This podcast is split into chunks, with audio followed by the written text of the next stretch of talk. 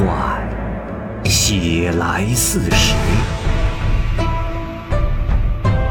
时有其人，传有其事。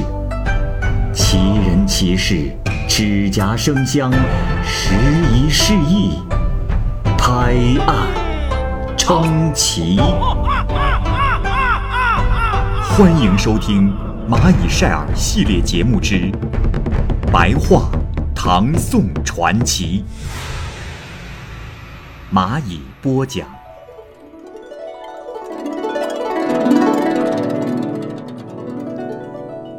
薛伟，肃宗乾元元年，薛伟官青城县的主簿，同时在任的。有县丞邹滂、县尉雷季陪查。这年秋天，薛伟病了七天，忽然像是死去了的样子。家里人连连的呼唤，也未曾醒转。只是这心头还有些温暖，家人不忍心入殓，便等待守候。就这样，过了二十多天，薛伟忽然是长叹一声，坐起身来。他问家人说：“啊。”我这一觉，不知人间过了多少天了呀？家人说二十天了，薛伟便说：“哦，替我去看看群官，是不是正在吃鱼块？告诉他们，我已复苏了。有很新奇的事，叫他们即刻来听，不要再吃了。”仆人就去看，果如其言。便把薛伟的话说了，众官便停食而来。薛伟说道：“诸位，是否命司户的仆人张弼去买鱼了？”啊，众人回答说是。薛伟又问张弼：“那么，渔人把大鱼藏了起来，只用小鱼来应付？你？”是在苇丛中找到的大鱼，并提了回来。而且，在入县衙时，司户吏坐在门东，纠曹吏坐在门西，他二人正在下棋。走到堂街时，邹雷二位正在博戏，裴军正在吃桃。此时。你说了渔人赵谦藏鱼之事，裴军就要鞭打赵谦，然后，你就把鱼又交给了厨师王世良，王世良就很高兴的把鱼杀了。我说的这些，可有其事啊？众人听后都说确有其事，就又问您是怎么知道这些事儿的呢？薛伟说道：“嘿嘿嘿。”方才杀的鲤鱼，就是我呀。众人听后大惊，便说愿闻其详。薛伟便说道：“我初得病，浑身发烧，无法忍受。忽然心间发闷，也忘了自己在生病。为了避热寻凉，便拄着杖出门。”并不知这是梦寐，一直走出城门，这心中方感到愉悦起来。就是禽兽从那龙坎中逃出，也不会有我这般轻松啊！我当时渐渐走入了山中，这心中仍觉得烦闷，便下到水边来。这时，我见江潭之水。又深又静，周遭一片秋色，十分喜人。水面微波不动，就像一面镜子一般，映着高天远山。我便产生了游泳的想法，于是便脱衣下水。我自幼习水，但成年之后便再没有玩过水。这次下水。我感到格外的轻松舒适，实在是符合我当时求良的心愿呐。当时我便自言自语，发出感慨：这人不如鱼游的那么快，又怎么能暂时像鱼那样尽情的游来游去呀？就在这时，旁边有一只鱼说：“先生啊，真正变成一条鱼并不难，只是先生不愿意罢了。何况，只是暂时而为呢，并且愿意帮我想个办法。”说着，那鱼就快速的游走了。不久，有一个鱼头人，身高数尺，骑泥鱼而来，前导后拥的还有数十条鱼。此人向我宣布了河伯的诏书，说道：“人类和鱼类同水的关系是不同的。人类若不是有所喜好，”便不会去水中游泳，而今薛主簿很想在水中游泳，以使心胸得到快事无拘。他喜欢浩荡的水域，要在清水中畅游，厌恶艰险的人情世态，愿意弃官离世。朕今命其暂化为鱼，而非长久成为异类，可权且。做一条东坛的赤鲤。有人依仗利器伤害了你，那是因为不明真相；而你不怕鱼钩而贪食鱼饵，则是自投罗网。不必因为自己曾化为鱼而在同僚面前感到羞愧。希望你能自勉。薛伟，接下来。继续给众人讲后续的故事。薛伟听罢了诏书，再看自己啊，此时已经变成了一条鱼，于是便纵身而游，想游到哪里便游到哪里，波浪中、深潭底是处处从容自如，这三江五湖都给他游遍了。不过因为有命只能住在东潭，所以每晚必须游回来。有一天，薛伟忽然觉得非常饥饿，找不到食物，就随着渔舟而游，看到渔人赵谦正在垂钓，鱼饵甚是芬芳。薛伟啊，也心中自知危险，却不由自主的靠近了鱼饵。可这时，薛伟自省道：“哎呀，我是人呐，只是暂时做鱼，这求食不得，竟真要吞鱼钩不成？”想到这儿啊，薛伟就离开了。只是过了一会儿，更饿了，心中又想到：“嗨，我是官员，戏而为鱼，纵然是吞了鱼钩，那赵谦岂能杀我？定是要把我送回县的。”想到这儿啊，薛伟便将鱼钩一口吞了下去。这赵谦连忙拉出鱼线，薛伟在旁呼叫。那赵谦却并不理会。赵谦收线，就将薛伟系在了苇丛中。不一会儿，张弼就来了，说道：“哎，打鱼的，呃，我们裴少府要买鱼，要买个大的。”赵谦说道：“哎呀，客人呐，实在是不好意思，今日没钓的大鱼，哎，只有小鱼十多斤。”张弼说。哼，你莫要糊弄我！我奉命要大鱼，岂能用小的充数？你自己看，这是什么？便自己在尾间寻找到了大鱼，并提了出来。薛伟啊，被张弼提了起来，对张弼说道：“哎，哎呀，我是你县主簿，为游江而暂化为鱼，你见我为何不拜？”张弼呀。也不听，提着就走。薛伟是骂不绝口，这张弼始终都不闻不问。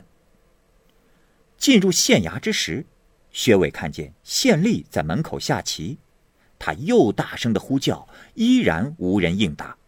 只听得这些人笑着说：“嘿，这鱼可真怕人，呃，足有三四斤重啊！”到了街前，邹禄二人正在博戏，裴军啊。正在吃桃，见到大鱼都非常的高兴，并命令赶快下厨。这时，张弼又说了赵谦藏鱼以小鱼应付的事儿，裴军因而发怒，鞭打了赵谦。而化为鱼的薛伟目睹了这一切，并对在场的诸位说道：“你们这些人，我是诸位的同僚，现在被擒，竟不肯相救，反而督促来杀，你们还有人性吗？”说完就大哭了起来。这三位啊，听到这话依然是没有反应，就让把鱼交给做鱼的王世良。王世良拿着刀，高兴地把薛伟放在了菜板之上。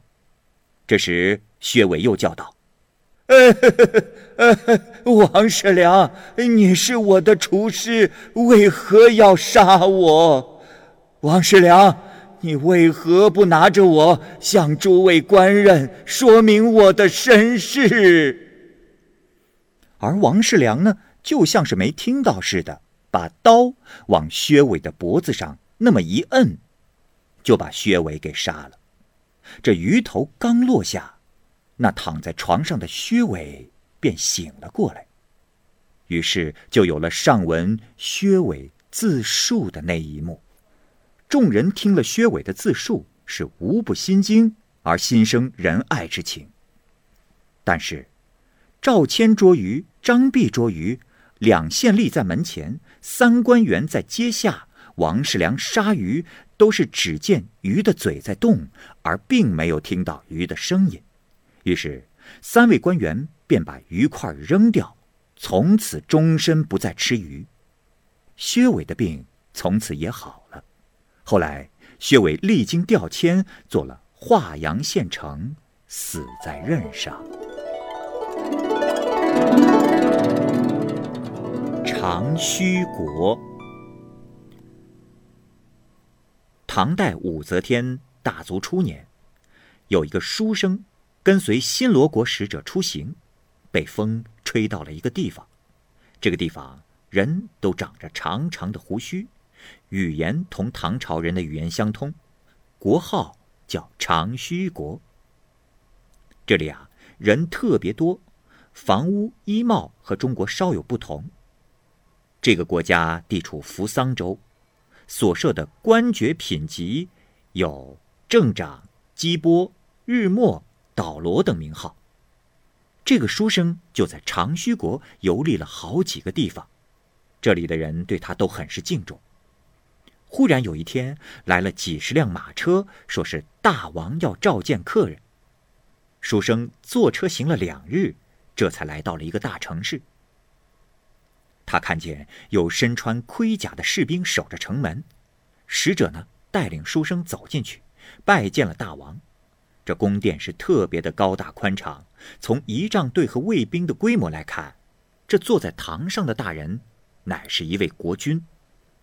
国王看见书生跪拜，稍微欠了欠身，于是就封书生为司封长兼驸马。这国王啊，有一个公主，长得是十分漂亮，可是美中不足的是，此人长着几十根胡须。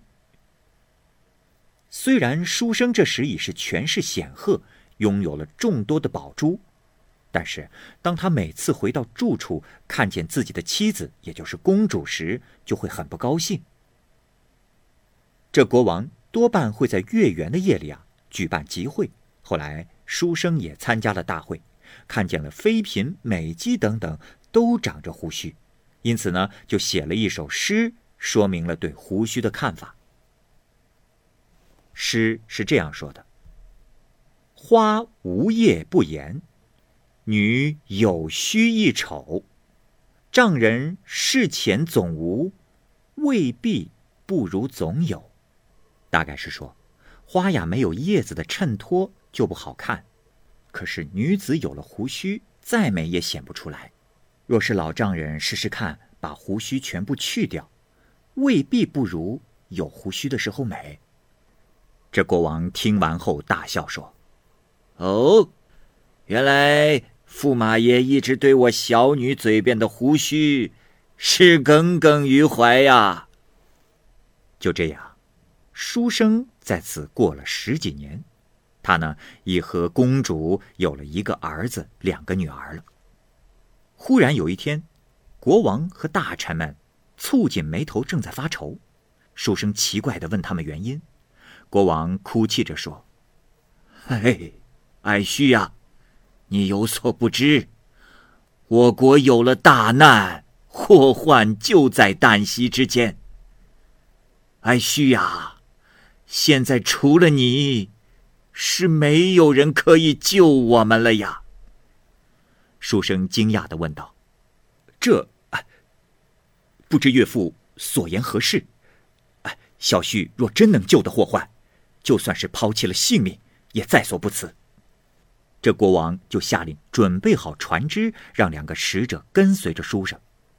国王对书生说：“寡人得要麻烦你去拜见一下海龙王，呃，就只说东海第三一口第七岛长须国有难求救。”我国极其微小，故引不起他们的注意，还需需再三的说明啊。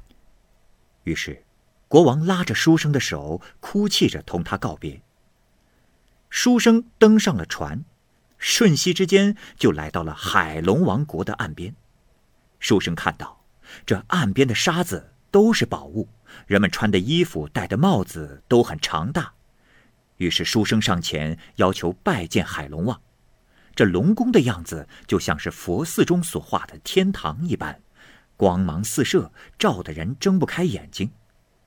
海龙王这是下台阶迎接，书生就沿着台阶上殿。海龙王问起来意，书生呢就把长须国托付他的事说了一遍。龙王立即下令赶紧调查。过了好长一会儿。有一个人在外面说道：“禀报大王，这境内并没有这个国家。”书生又一再的哀求，把长须国在东海第三翼第七岛的话又说了一遍。龙王又让使者仔细的查看，迅速报来。经过了一顿饭的功夫，使者返回来说道：“报告大王，此岛上的虾类。”是供大王这个月的食品，前天已经全部捉到。龙王笑着说：“原来客人是被虾类给迷惑了呀。呃，我虽为王，可我所吃之物都是遵循上天的旨意，不是随意而为。现在我却因为你而要捡食啊。”于是。就命人带着书生去观看，书生呢看见了几十个铁锅，像房子一样大，都装满了虾，其中有四五头颜色赤红，像胳膊那样粗。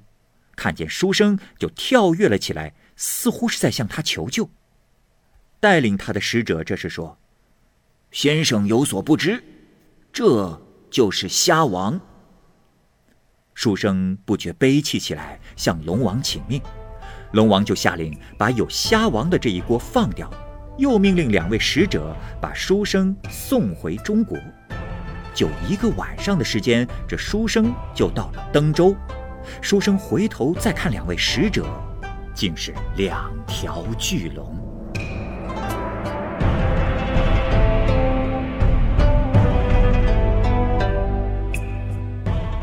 好，由于时间的关系呢，本期。白话唐宋传奇的故事就先讲述到这里，也同时呢，欢迎各位朋友关注和订阅蚂蚁晒尔的其他系列故事。我是蚂蚁，我们下期节目见。